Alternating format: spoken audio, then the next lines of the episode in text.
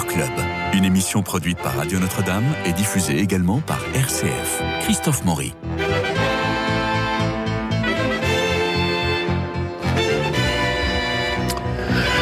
Jean-Luc Génère et Nadir Amaoui sont là. Bonjour messieurs. Jean-Luc Génère, infatigable homme de théâtre, auteur, metteur en scène, comédien, critique aussi pour le Figaro Magazine, pour Valeurs Actuelles, critique redouté et redoutable, nous le connaissons bien. Et puis Nadir Amaoui, blogueur, un peu attaché de presse aussi. Pas encore comédien, mais sait-on jamais, ça pourrait arriver. On sait jamais. Enfin bref, vous avez tous les deux la passion. Nous partageons tous les trois la même passion pour le théâtre. Alors aujourd'hui, nous recevons Julien Delpech et Alexandre Foulon, auteurs de la pièce et Charlotte Maznev, son metteur en scène. Et la pièce s'appelle Les Téméraires et c'est rudement bien. Alors il y a sept comédiens sur scène qui interprètent 30 personnages et qui donnent à rire au milieu de la haine. Et on a des grands moments de, des grands moments de, de rire, de joie aussi, de complicité. Et puis des moments d'émotion. Il y a un moment particulièrement d'émotion. Nous allons en reparler avec vous, Charlotte Maznev, parce que c'est vous qui l'avez parfaitement orchestré. Nous sommes en 1894. C'est l'affaire Dreyfus qui divise la France. On est en plein succès littéraire et contre l'avis de son éditeur, Zola enquête sur le cas Dreyfus. Et puis, depuis son studio de cinéma, on a Méliès qui, lui, s'engage à dénoncer un mensonge d'État. Alors, malgré les menaces soutenues par leurs femmes, l'un écrit l'article le plus connu de l'histoire, J'accuse, et l'autre réalise le premier film censuré du monde. Deux hommes, deux médias finalement, Zola et la presse, Méliès et le cinéma. Ces deux aventures en parallèle, c'est ce qui donne ces téméraires. Mais alors, comment vous est venu de parler de cinéma et de parler de euh, presse au théâtre Euh, J'ai découvert euh, euh, lors d'une conférence Julien que Zola était probablement mort assassiné. Oui. Et à ce moment-là, en lisant des biographies, on se rend compte que c'est sûrement à cause de, de J'accuse et de l'engagement euh, euh, dans, dans l'affaire Dreyfus. Et le parallèle avec le cinéma est venu euh, en travaillant avec Alexandre Foulon, où on s'est, en faisant des recherches, on s'est rendu compte qu'il avait fait le premier film qui a inspiré le genre du documentaire. Et on s'est dit que c'était le moyen euh, parfait pour raconter euh, l'affaire euh, Dreyfus par un biais euh, pédagogique. C'est ça, et, et assez léger, puisque l'idée c'était de passer par les répétitions de ce film, oui. les comédiens qui répètent. Ça nous permet euh, de donner toutes les informations sur l'affaire Dreyfus, car les plus jeunes ne connaissent pas forcément euh, tous les détails de l'affaire Dreyfus, et ainsi pouvoir euh, s'adresser à tout le monde dans la salle, euh, aux plus jeunes comme aux plus âgés, euh, mais d'une manière légère, donnant les infos de manière légère, et en, comment dirais-je, en parallèle, du coup, montrer la puissance de l'engagement de Zola euh, dans- à, à travers son fameux J'accuse. Oui, mais alors, euh, l'affaire Dreyfus, tout le monde la connaît, et de la mettre en scène, euh, bah, c'est plus du théâtre. C'est comme la pièce de, de Caron. Euh, on a le bon et on a le méchant. On sait que le bon, bah, c'est Zola, et que ça va, bon, ça se termine comme ça. Donc, il n'y a pas de conflit, donc il n'y a pas de théâtre. Mais vous, vous avez réussi non seulement à créer un conflit, à créer du théâtre, et Charlotte Maznev à en faire un spectacle. Alors moi, j'ai mis en scène cette pièce et c'est vrai que euh, ce qui m'a attiré à la lecture, c'est exactement ça, c'est-à-dire euh, le, le parallèle entre l'émotion poignante qu'on peut avoir quand on suit euh, le, trajet de Zola et un homme, Méliès, qui va également à sa manière dénoncer cette affaire Dreyfus mais avec son côté un peu, euh, on dirait à la Terry Gilliam ou Tim Burton, c'est-à-dire avec son côté euh, euh, complètement euh, avant-gardiste, fou, oui. fou. Euh, et du coup, c'est vrai que théâtralement parlant, ça nous amène la possibilité, en tant que metteur en scène, et c'est ça que j'ai adoré, de d'amener de la folie là où on, on s'y attend pas. Et, et donc, on raconte l'affaire Dreyfus, mais de manière, euh, fait, on- en fait, c'est pas l'affaire Dreyfus. c'est pas l'affaire Dreyfus, c'est- l'affaire Dreyfus L'histoire est en marche, elle ne s'arrêtera pas. Mais c'est pas, c'est pas Alfred Dreyfus, parce que c'est un con comme tout le monde. Non, non, mais on, en fait un saint laïque. Mais euh, c'était, c'était un type qui avait son caractère, qui était pas très très sympathique, qui était même assez antipathique. C'est la raison pour laquelle il va se prendre tout le monde dans la gueule. Euh, et, euh, et alors ensuite, il va y avoir l'horrible, l'horrible tension, l'antisémitisme et tout le tralala qui vont être épouvantables. Et ce que veut Zola, c'est la vérité. Et lorsque vous savez, lorsqu'il euh, reviendra de l'île du diable, euh, Dreyfus, il y aura un dîner chez euh, Zola avec Alexandrine Zola, Zola, Dreyfus, Madame Dreyfus et Clémenceau. Et à la fin du dîner, Clémenceau va dire mais c'est qui ce con? Et Zola va répondre, je le connaissais pas. Mais ce qui était, il fallait se battre pour la vérité. Et c'est ce qu'on voit dans votre spectacle. C'est-à-dire qu'on ne juge pas, ni en bien, ni en mal, le, le, le, capitaine Dreyfus. On juge cette machine infernale qui fait qu'un innocent va être condamné et cette machine qui va repartir à rebours avec euh, un cinéaste et un auteur. C'est c'est la force de votre spectacle, à mon avis. Bah, euh, C'était ce que vous vouliez. Une, des, phrases de, Zola. Bah, non, non, c'est exactement ça. C'est-à-dire qu'une des phrases de Zola qui, qui, est dit dans la pièce, il dit Je n'ai qu'une passion, celle de la lumière. Donc, et en parallèle, bah, tout Méliès, c'est du cinéma, c'est de la lumière. Donc, comment on fait de la lumière avec du cinéma et en s'engageant aussi euh, pour une certaine vérité, pour dénoncer un, euh, comment dirais-je, une une injustice. Une injustice, une machination euh, organisée par l'état-major. L'affaire Dreyfus, c'est vraiment euh, l'histoire de n'importe quel innocent euh, qu'on accuse. Mmh. C'est voilà, c'est le bouc émissaire. C'est le bouc émissaire. Et ça, c'est vrai qu'on en voit tout le temps. de, de, Même dans les cours Voilà, et, et, ça peut parler à n'importe qui. Après, effectivement, ce qu'il y a de chouette, moi, je trouve, c'est que dans la pièce que Julien et Alexandre ont, ont écrite, on n'est jamais, on ne voit jamais le point de vue de Dreyfus. C'est-à-dire que Dreyfus est toujours traité soit par Zola, hmm. soit par Méliès, mais on ne sait pas réellement qui est Dreyfus. Absolument. Euh, on ne voit jamais, en fait, on ne se positionne jamais sur la vérité. Hmm. Et c'est ça qui est euh, très réussi, vraiment. Et on a retrouvé, enfin, euh, il existe toutes les, toutes les lettres de Zola qui, ont été compilées, et dans ces échanges, il dit je ne pouvais pas, je ne pouvais pas dormir en sachant ce qui s'est passé hmm. et en ne prenant pas part justement dans ce combat pour la vérité enfin comment dire, c'est pas le combat pour un innocent au-delà d'être un combat pour euh, pour Dreyfus. Et Zola met sa notoriété euh, dans la balance, parce qu'il est très connu, il est très riche, il connaît tous les ministres, les journalistes, il connaît absolument tout le monde, donc euh, il, y met tout son poids à ce moment-là. C'est ça, euh, ce, nous, enfin, ce qui nous a vraiment plu pour parler de J'accuse, c'est que ce dont on ne se rend pas compte, c'est que au moment où il écrit J'accuse, il met toute sa vie en jeu. C'est-à-dire que ce qu'il mm. vise, c'est un procès, et il sait qu'il perdra ce procès. Alors qu'il est tout en haut, enfin, il a la fortune, la gloire, la reconnaissance, il se décide d'aller en prison pour sauver un inconnu. Mm. C'est quand même un geste assez incroyable. Je ne sais pas quelle célébrité aujourd'hui mm. ferait ça. Absolument. Nadir, vous avez vu la pièce? Oui, à Avignon, euh, comme vous, Christophe, et c'est vrai que je ne connaissais pas tout autour de l'affaire Dreyfus, donc je savais le, le J'accuse de Zola, mais je ne savais absolument pas que Méliès avait aussi fait un film. Dans, je crois que vous le dites dans la pièce, c'est le premier film qui durait, il durait 10 minutes, c'est ça, je crois 13 minutes. voilà, 13 minutes, donc qui était le plus long film qui avait été fait à ce moment-là. Donc je découvre vraiment le combat qui avait fait Méliès contre Zola. Et la chose que j'ai trouvé vraiment extraordinaire dans la pièce, en dehors de toute la pièce, moi j'ai trouvé très belle, la mise en scène, elle est, elle est excellente aussi. Et il y a quelque chose que j'ai trouvé très beau dedans. Il y a une scène aussi que j'ai beaucoup aimé, je pense que ça doit être la même, Christophe. C'est que ces deux monstres-là, donc Méliès et Zola, ne se rencontrent quasiment jamais. Il n'y a qu'une seule rencontre et c'est à la fin de la pièce et c'est un pur hasard. Et ça, je dis, mais c'est génial. En fait, les deux se battent depuis des mois pour, euh, pour défendre justement le l'injustice, mais ils ne, sont, ils ne se sont jamais euh, contactés ni, euh, ni fait quelque chose de concert pour défendre. Ils ont tout fait chacun de leur côté. Ils ne se voient jamais, ils ne se rencontrent jamais, mais c'est votre invention, Julien et Alexandre, qui ne se euh, rencontrent pas Ou qui se euh, rencontrent justement juste à la fin Alors, ils ont été à Londres à peu près au même, euh, au même moment. C'est vrai, sur la même temporalité. Après, on n'a on pas de preuves qu'ils se soient vraiment rencontrés.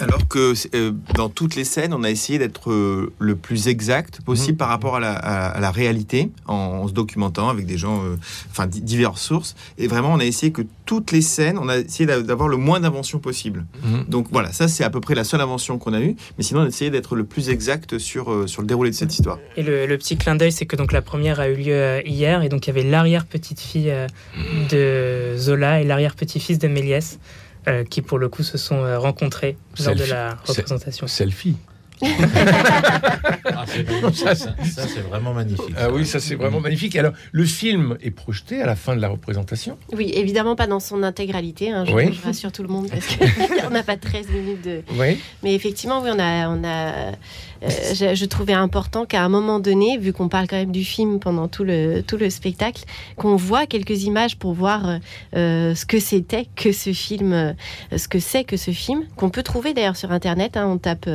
on tape affaire Dreyfus Méliès, on tombe dessus tout de suite. Sauf que, évidemment, avec nos codes aujourd'hui, le film est complètement sombre, incompréhensible. Et si on n'a pas un petit peu les, les, tenants et les aboutissants de l'affaire Dreyfus, je pense qu'on comprend, mais vraiment à rien du tout au film. Donc en fait, toute la pièce, c'est l'explication du film. non, mais ce que je trouvais de chouette, parce que la, costumière a fait vraiment des très très beaux costumes, Corinne Rossi, et, euh, et elle s'est appuyée sur le film. Et euh, c'est vrai que on, donc on voit les répétitions et le, tournage de certaines mmh. séquences, et quand on voit le film apparaître, on reconnaît certains des costumes qui ont été euh, utilisés pendant les répétitions. Et en fait, je ne sais pas à quel endroit ça se situe, mais je sais que ça provoque une émotion chez le spectateur. Ah ben oui, il y a une cohérence. Alors il y, a, il, y a, cette grande émotion, et puis il y a une émotion. Enfin, je ne veux pas tout dévoiler, mais au moment où l'aurore publie J'accuse, là, il y a quelque chose de très visuel sur scène. Je vous en parle, j'en ai encore la, la, poule. c'est la même scène, donc on est d'accord. C'est la même scène, c'est exactement la même scène à laquelle je pensais. et tous les spectateurs vous ont dit la même chose, j'imagine oui, bah en général, euh, on, sent qu'à ce moment-là, il y, a, quand même, c'est un peu le. C'est le clou du spectacle. ouais, ouais, on sent qu'il y a un gros silence derrière. Alors, soit ça, ça, provoque des applaudissements, soit au ah contraire, il y a mm. une forme de, mm. de, sidération. De sidération, ouais. ouais. Oui, ça, c'est vraiment, c'est vraiment un très, très beau moment de théâtre. Oui, on parle de presse, on parle de cinéma. Et... Moi, je ne l'ai pas vu, le spectacle, et heureusement d'ailleurs, parce que c'est, sinon je ne serais pas là tu, sais, tu sais ma politique, moi j'aime pas parler avec les, gens, euh, parce qu'on n'est pas libre quand on est... Euh, c'est très difficile de dire du mal, ou d'ailleurs même de dire du bien avec des gens qui jouent le soir. Voilà ce que tu es en train de faire, tu vois. Ce qui est toujours un peu gênant parce que Sauf ça que non, parce que eux ne jouent pas.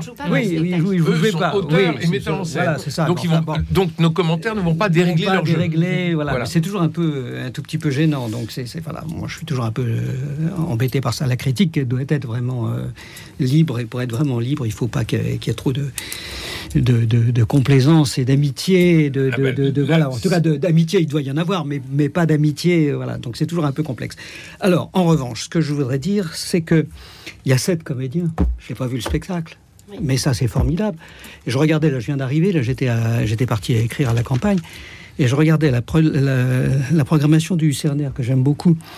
Olympe de Gouges, euh, avec Céline Monsara, excellente comédienne, merveilleuse comédienne, toute seule. Ensuite, Parle-moi, envole-toi ou comment le théâtre m'a sauvé la vie avec Bruno Abraham Kremer, merveilleux comédien, type extraordinaire, formidable. Ensuite, Gustave Eiffel euh, avec Alexandre de Limoges, merveilleux comédien, tout ça. Vous avez bien compris qu'ils sont solos. Hein. Ensuite, Kessel, voilà, avec Franck Dexmet, Kessel, tout seul. Hein. Ensuite, vous avez Mes chers enfants avec Annie Dupéret. Personne ne va dire du mal d'Annie Dupéret comme comédienne. Et ensuite, vous avez la contrebasse hein, euh, avec Jean-Jacques Vanier. C'est une reprise, mais peu importe. C'est une pièce à un personnage. C'est pas un seul en scène. Oui, mais ce ne sont. C'est une pièce à un personnage. C'est un, énorme problème à Paris aujourd'hui. Et la contrebasse avec et, là, et là, je ne te cite que la, que la programmation du Lucernaire. Il n'y a maintenant quasiment plus que ça. Des spectacles avec un comédien pour des raisons qui sont économiques et ça devient extrêmement dangereux, extrêmement grave pour le théâtre. Il y a quelque chose qui est vraiment à, faire. C'est pour ça que je salue. J'ai pas vu le spectacle, mais on a envie de le défendre, ne serait-ce qu'à cause de ça. Ne serait-ce qu'à cause de ça. Alors ensuite, euh, bon, les biopics a marre. Hein. Bon, aussi, ça aussi. Alors ah, là, c'est ça là, l'autre c'est machin, l'autre c'est truc. Non, mais d'accord, mais quand même, bon, pourquoi ne pas écrire des vraies pièces euh, Voilà. Mais simplement, si vous aviez écrit une vieille pièce, il n'y avait pas le mot déjà là derrière, ben, vous n'auriez pas été programmé. Alors, je ne sais pas quel, quel, lien vous avez. Mais ça aussi, c'est aussi un, autre, un autre grave problème du théâtre aujourd'hui. quoi. Qui, vous l'avez dit en introduction. Qui va vraiment mal. Je dois, hein. je dois, enfin, euh, euh, juste, je voulais, par rapport au qui est 17 comédiens. Euh, je dois dire que là-dessus, on peut quand même saluer le courage de Christophe Segura, Marilou Productions, oui. Euh, voilà, qui prend 7 comédiens à la Comédie Bastille, alors que la jauge est quand même que de 200 spectateurs. Euh, et après, le Grenier de Babouchka qui coproduit, qui est donc notre compagnie à Jean-Philippe Daguerre et moi, c'est vraiment notre laïus. De toute façon, on fait 7 comédiens, j'ai presque envie de dire, c'est le minimum, qu'on fait Mais je sais très bien. Et, moi, c'est vrai que j'adore. Alors pour le coup, je parle en tant que comédienne et en tant que metteur en scène. J'adore quand il y a du monde sur le plateau. je trouve que voilà, c'est l'échange, l'échange qu'il y a avec nos partenaires euh, et l'échange qu'il y a avec les spectateurs. Mais en fait, il y a, il, y a quelque chose d'énergétique qui, même avec la meilleure, euh, euh, le meilleur comédien au monde, c'est, enfin en tout cas, je dis pas que c'est mieux ou moins bien, mais c'est très différent. C'est vrai quand on a un seul en scène. Après, il y a des merveilleux seuls en scène. Évidemment. Voilà. Alors, ceux que je viens de citer, oui, oui, ils sont tous. Il n'y a pas un mauvais. Bien sûr, bien sûr, bien sûr. Alors, puisqu'on a ouvert la parenthèse du grenier de, de Babouchka, il faut quand même que je, euh, il faut quand même rappeler donc les téméraires à la Comédie Bastille, c'est depuis hier. Précipitez-vous. Il y a le huitième ciel qui commencera le 12 septembre euh, et ça sera au théâtre La Bruyère à 21h. C'est la nouvelle pièce de Jean-Philippe Daguerre et c'est formidable. J'espère que Bernard Malaka ou Jean-Philippe euh, viendront, ou vous revenez naturellement, Charlotte Mazneff, il n'y a aucun souci. le voyage de Molière, ça tourne toujours. Les Trois Mousquetaires au Ranlag, c'est... non, ce sera au théâtre Montparnasse. Au théâtre Montparnasse, les, Trois Mousquetaires. Les Trois Mousquetaires, on passe au théâtre Montparnasse. Ça, c'est plein d'énergie, c'est de la folie. Euh, et 11 comédiens. Ils sont 12. 12. comédiens. Bon. Euh, le Malade Imaginaire, ça marche toujours Oui, toujours. Euh, les Faubourgs Scapin. Les Faubourgs Scapin au théâtre Splendide. Au Splendide. Le médecin, le au Ranlag. Mais vous êtes partout. La VAR au Ranlag. Alors, au Ranlag, on en a pas mal. Hein. Cyrano de Bergerac, le CID. Et je pense que là, on a fait le tour. Et voilà. Euh, donc, ça fait quand même 1, 2, 3, 4, 5, 6, 7, 8, 9, 10, 11, 12, 13, 14 de spectacles à peu près. Oui. Pour une, pour une même compagnie Oui. Oui, ça va Oui, oui. Bah, ça dépend des jours, j'ai envie de dire. On est plus ou moins fatigué. Voilà. J'imagine. Julien, vous vouliez dire quelque chose après le. Euh, oui, je voulais aussi euh, saluer euh, Christophe Ségura, parce que c'est, bien sûr, pour quand même les téméraires, il a programmé la saison dernière la grande musique avec six comédiens, et dans un 200 places et dans l'économie du privé, c'est assez mm. téméraire. De, c'est le cas de le dire. C'est le cas de le dire. vous avez combien de places à Avignon?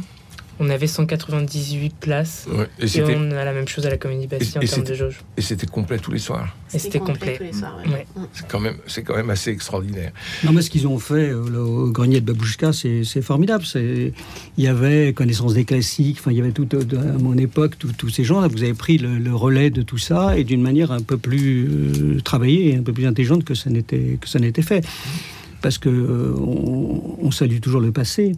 Mais les spectacles qui étaient montés, euh, Dieu, saluons la mémoire de Christian Grostef, mais euh, était quand même souvent euh, fait un peu, un peu rapidement, quoi. Tandis que vous, vous travaillez vraiment et les, shows, les, spectacles sont quand même de, de, meilleure qualité pour les enfants, parce qu'il y a toujours cette idée que, parce que comme c'est les adolescents, comme c'est les enfants, ça doit aller vite, ça doit pas, voilà. Puis on peut être un peu bétifiant, euh, alors que je pense que, en plus de ça, je trouve ça d'autant plus dommage que les jeunes et les adolescents, c'est le public de demain. Donc, au contraire, je pense qu'il faut vraiment le soigner. Mais c'est vrai que Jean-Philippe Daguerre adore euh, le théâtre classique. Et avant d'écrire ses propres pièces, euh, il, il a jamais eu euh, d'autres envies que de monter du classique. À chaque fois qu'il me disait Ah, j'ai envie de faire ci, j'ai envie de faire ça, c'était toujours des pièces euh, classiques. Euh, jusqu'à ce qu'en fait, il commence à écrire euh, lui-même. Et d'ailleurs, dans son, dans son écriture, on, oui, on, on, sent que c'est vraiment imprégné de cette, de cette littérature. Bien sûr, mais c'est pas que pour les enfants et les adolescents. Moi, je pense par exemple à votre mise en scène du CID, mais j'en ai la chair de poule, rien qu'à vous en oh, parler. T'as beaucoup de chair de poule, c'est inquiétant là. Non, mais moi je suis un peu une midinette. Quand j'arrive au théâtre, je suis toujours emballé. Enfin, j'aime bien être assis comme dans un train pour qu'on me mène en bateau. Et ben quand c'est réussi, euh, je trouve que je trouve que c'est formidable. Mais c'est vrai que je euh, dois témoigner pour euh, maintenant avoir fait quelques émissions avec toi que tu es vraiment le, spectateur parfait. Non, non, ah, mais, le, non, mais la midinette, ça ne me permettrait pas. Mais le spectateur parfait, c'est-à-dire que tu y vas vraiment, alors que moi je suis un spectateur critique. Quoi. Mais moi, je regarde les choses avec. Euh, mais moi, je suis plus. Jean-Luc, d'ailleurs, je suis souvent atterré et toi heureux. Voilà. mais quelquefois, je suis atterré de, de, de, de, voir si heureux mais pour le spectacle. mais Jean-Luc, moi, je vois que, que, des choses qui me paraissent. Mais Jean-Luc, il faut le dire pour les nouveaux auditeurs qui nous écoutent, euh, il m'arrive, il m'arrive aussi de. Oui, alors là, là, là c'est pour tuer un spectacle. dire qu'une pièce ne, ne, marche pas. Mais bien entendu, mais alors là, c'est encore plus grave. Et là, bah, c'est. C'est un peu comme moi lorsque je dis du bien d'un spectacle. Voilà. C'est le contraire. Là, là, on se dit, là, faut vraiment y aller. Dire, là, faut vraiment pas y aller. Voilà, donc on est... Alexandre, euh, Alexandre Foulon et Julien Delpech, à quel moment euh, vous avez eu euh, de, dans l'écriture de, de, la pièce, quelle a été pour vous la plus grande difficulté? Je dirais que c'est de rendre le courage de Zola quand il écrit J'accuse de comprendre ce qu'il risque, de comprendre que quand du fait qu'il va vraiment aller en prison et qu'il est prêt mm. à y aller. d'ailleurs, euh, dans la vérité euh, historique, euh, c'est sa femme et ses avocats qui lui conseillent de fuir en Angleterre. Il y a, alors, il y a ça, et il y a aussi, parce que comme il y a, il y a 7 comédiens, mais il y a 30 personnages. Donc, il y a des personnages qui n'ont pas beaucoup de répliques. Et pour, on sait que pour les comédiens, c'est important que même un personnage qui dit trois répliques, il faut pas qu'ils viennent pour dire trois répliques, il faut que ce soit chargé. Donc même sur des petits personnages, il faut quand même trouver les bons adjectifs qui vont permettre aux comédiens la bonne phrase, la bonne formulation, qui vont donner envie de descendre, que ce soit pas euh, bon il y a Zola puis les autres ils font les guignols. Non non, mm. il faut que chaque fois qu'ils rentrent, ils aient quelque chose à défendre, même si c'est pour trois répliques. C'est très choral d'ailleurs. Oui. Mm. Et ça, c'est ça, c'est très important pour pas perdre, parce que si après il y a pendant euh, cinq minutes, il y a que des petits rôles qui défilent où il se passe rien, bah, le spectacle il, retombe quoi. Bien sûr. Et vous avez une vraie admiration pour Zola? Bah, de, bah, son, courage, moi je, je connaissais, c'est en, fouillant et tout ça. Vraiment, je ne. Alors ce que j'aime beaucoup, c'est cette contradiction qu'on soulève, puisque Zola, donc son, il a un combat pour la vérité, et Zola avait une femme. Et il a construit un foyer à Lutheran. Alors, vous racontez cette histoire d'Alexandrine et Jeanne. Donc, cette contradiction. Donc, moi, c'est ça qui me le rend encore plus euh, ça c'est cette contradiction, ce, personnage qui, voilà, qui, veut se battre pour la vérité et qui a vécu dans le mensonge, et comment il fait pour, euh, pour concilier tout ça. Et donc, euh, il lui faut beaucoup d'amour, il lui faut beaucoup de force, il lui faut beaucoup de courage. donc, c'est un homme emprunté dans ses contradictions. Donc, c'est ça qui le rend très humain. Et c'est en ça qu'on fait pas, il y a le bon héros, il y a le méchant. c'est que le héros, il, est, il a des contradictions. Et c'est ça qui est fort. Sur le plan de la, littérature, des romans, vous, les trouvez bons Alors là, là, on, là, on a essayé de se concentrer. Là, on a essayé de se concentrer sur l'homme et sur, sur, son, sur son article plus que sur la littérature. Bah, moi, je, dois dire que, alors, je n'ai pas lu de Zola depuis un petit moment, mais euh, quand j'avais 16-17 ans, je crois que j'ai lu à peu près euh, tout. Zola et j'adorais, vraiment. Mhm. Donc, euh, moi, je, je, me permets, j'aime beaucoup Zola. voilà, après, c'est vrai que ça fait un petit moment que j'en ai pas lu, mais. Mhm jeune, j'aimais beaucoup. Je pense que Germinal est un très bon livre. Jean-Luc Faute de la est un très bon livre. Il y a quelques bons livres, mais enfin, c'est quand même de la confiture. Quoi. Voilà. Alors, c'est dit. Donc, euh, s'il faut donner un peu son truc, moi, j'ai lu tous les Rougon-Macquart très récemment, et c'est une passion. Mm. Et la trilogie euh, Lourdes, Rome, Paris, faut pas rater ça. Hein. Et surtout, je le dis euh, sur, sur Radio Notre-Dame, faut lire Rome absolument de euh, d'Émile Zola. Donc euh, non, c'est un très très grand auteur. Et alors il y met en effet toute sa, il y met toute sa, toute sa force, toute sa réputation. Et en même temps, bah, il y a en effet cette histoire euh, d'Alexandrine et de Jeanne. Jeanne étant la blanchisseuse qui va être recrutée par Alexandrine. Elle a 30 ans de moins que, enfin 20 ans de moins. Un accident de buanderie, ça arrive. Bon ben voilà, elle est enceinte et puis elle va avoir un deuxième enfant et, Zola va être père de famille. Ce qui est assez étonnant c'est qu'on va parler de divorce à un moment donné. Et on en parle dans votre pièce. Euh, et le mot est prononcé, je crois. Euh, non, on dit pas divorce. On parle, euh, Mais, on, dit que le, couple ne se, reverra plus. on parle de ça. Ils peuvent se séparer. Mm. Bon, il y a tellement de pognon que Alexandrine, elle a plutôt intérêt à rester. Hein. Alors, oui, je, crois que ça va au-delà de ça. ça. va vraiment au-delà de ça, oui. parce qu'en fait, c'est pas un accident. Alors, pour le coup, l'enfant n'est pas un accident de buanderie, parce qu'on sait d'après les lettres que entre le moment où Zola euh, commence à flirter avec sa blanchisseuse et le moment où il y a un acte de chair, comme on pourrait dire, il se passe, il se passe plus de six mois. Notre-Dame. Il se passe plus de six mois. Il se passe plus de six mois. Ah oui. Donc il commence à flirter. Le mois d'après, euh, Jeanne ne travaille plus au couple Zola et, Émile lui prend un appartement. Et ce sera trois mois plus tard qui consommeront leur relation, on pourrait dire. Bon, eh bien écoutez, on va tout savoir euh, sur Émile Zola, mais surtout sur cette affaire Dreyfus, euh, comment elle est vécue à la fois par un homme de lettres et la presse, et un homme de cinéma et le cinéma, c'est Zola, c'est Méliès, ce sont les téméraires, et c'est à la comédie Bastille les mercredis et vendredis à 19h, les jeudis et samedis à 21h et la matinale du dimanche, bien entendu, à 17h. Merci infiniment, Charlotte Maznev. Bravo pour votre mise en scène. Bravo, Julien Delpech et Alexandre Foulon. vite fait les comédiens? On Comment a le temps les, Vite fait les comédiens euh, euh, euh, oui, Romain Lagarde, Stéphane Dauche, Thibaut Saumin, Arnaud Alain, Sandrine Sebi, Barbara Lambalet et Armance Galpin. Et ben moi de mon côté, je remercie Cédric Coba pour la réalisation, Philippe Malpeuch pour le générique, François Dieudonné pour l'organisation des studios, Louis-Marie Picard et Camille Meyer qui vous permettent de réécouter l'émission en podcast et de la rediffuser. Aussi sur l'application d'ailleurs Radio Notre-Dame, ce qui vous permet de vous avoir dans la poche, ce qui est pratique. Alors lundi, nous nous retrouvons autour des expositions à voir. D'ici là, je vous souhaite un très très bon week-end. Prenez soin de vous et des autres et je vous embrasse. Nadir et Jean-Luc, à la semaine prochaine. À la semaine prochaine.